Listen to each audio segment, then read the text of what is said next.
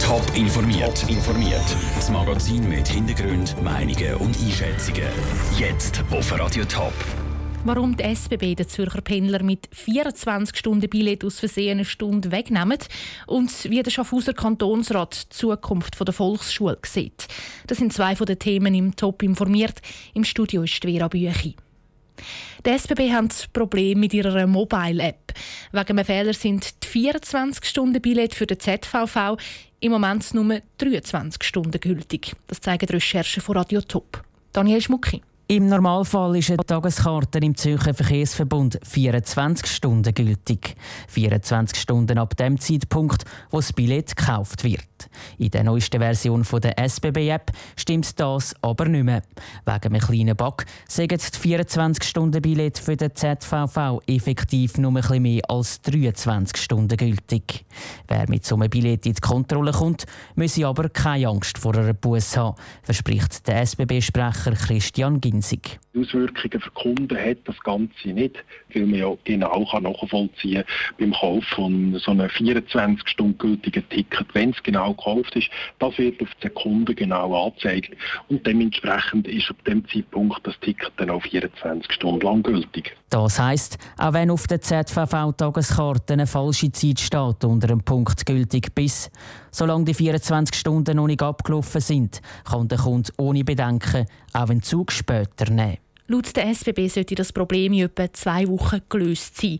Dann, wenn ein neues Update für die Mobile App rauskommt. Die ganze Geschichte zum Nachlesen gibt es auf toponline.ch.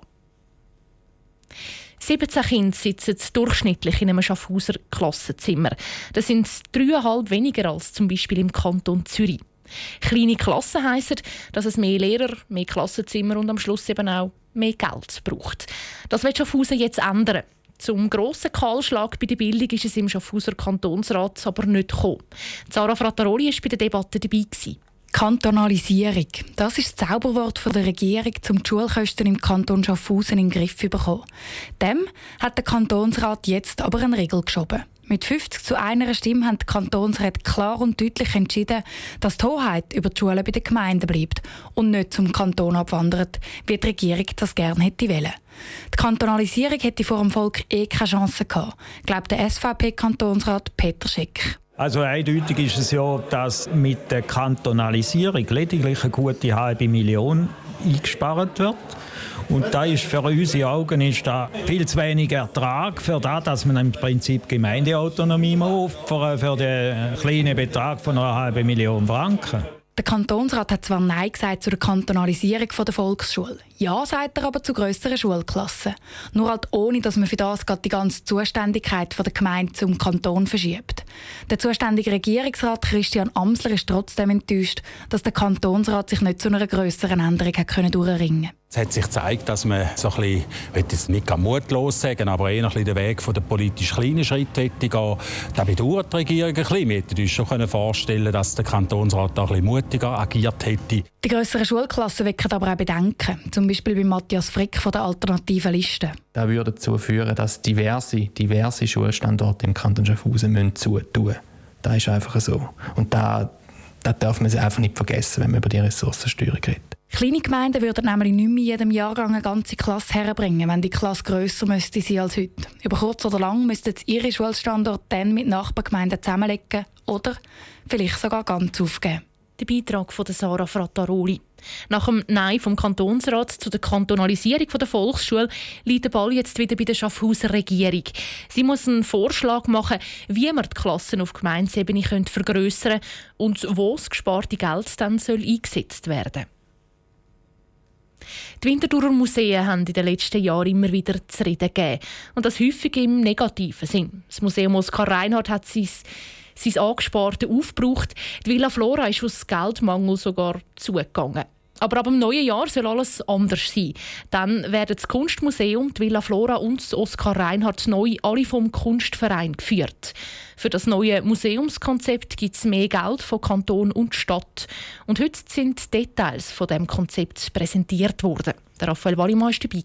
Drei Museen, ein Name. Das Kunstmuseum, das Oskar Reinhardt und die Villa Flora heißen ab nächstes Jahr alle Kunstmuseum Winterthur. Mit dem neuen Auftritt soll verhindert werden, dass sich die drei Museen gegenseitig Besucher klauen, sagt der Museumsdirektor Konrad Bitterli sie kannibalisieren gewissermaßen ihren eigenen Auftritt. Und es geht eigentlich darum, dass man für das neue Museum mit diesen drei Häusern eine starke Dachmarke als Auftritt hat, dass man quasi dadurch sehr viel mehr Präsenz in der Öffentlichkeit bekommt, in den Medien hinein, weil es eben über eine Dachmarke geht. Der Auftritt ist im Rahmen des neuen Museumskonzepts zusammen mit einer Kommunikationsagentur erarbeitet worden. Durch den Zusammenschluss der drei Museen gibt es aber nicht nur eine Namensänderung, meint der Konrad Bitterli. Dank dem Zusammenführen von diesen Häusern haben sie praktisch einen Gang durch die Kunstgeschichte von den Altmeistern bis in die Gegenwartskunst. Das ist vorher alles nicht der Fall gewesen, weil es immer separiert war. Und vor allem für den Besucher ist der große Vorteil, er kauft ein Ticket und kann an mehreren Orten durchgehen. Auch das Programm für das nächste Jahr ist angepasst worden. Im Sommer gibt es zum Beispiel eine Ausstellung von Ferdinand Hodler und Alberto Giacometti. Außerdem soll künftig noch mehr auf junge Künstler gesetzt werden, um ein jüngeres Publikum anzulocken. Der Beitrag von Raphael Wallimann. Mit dem Zusammenschluss der drei Museen werden auch Kosten gespart, zum Beispiel im Personalbereich. Entlassungen soll es aber keine geben, es werden einfach offene Stellen nicht mehr neu besetzt. Top informiert, auch als Podcast. Mehr Informationen gibt es auf toponline.ch.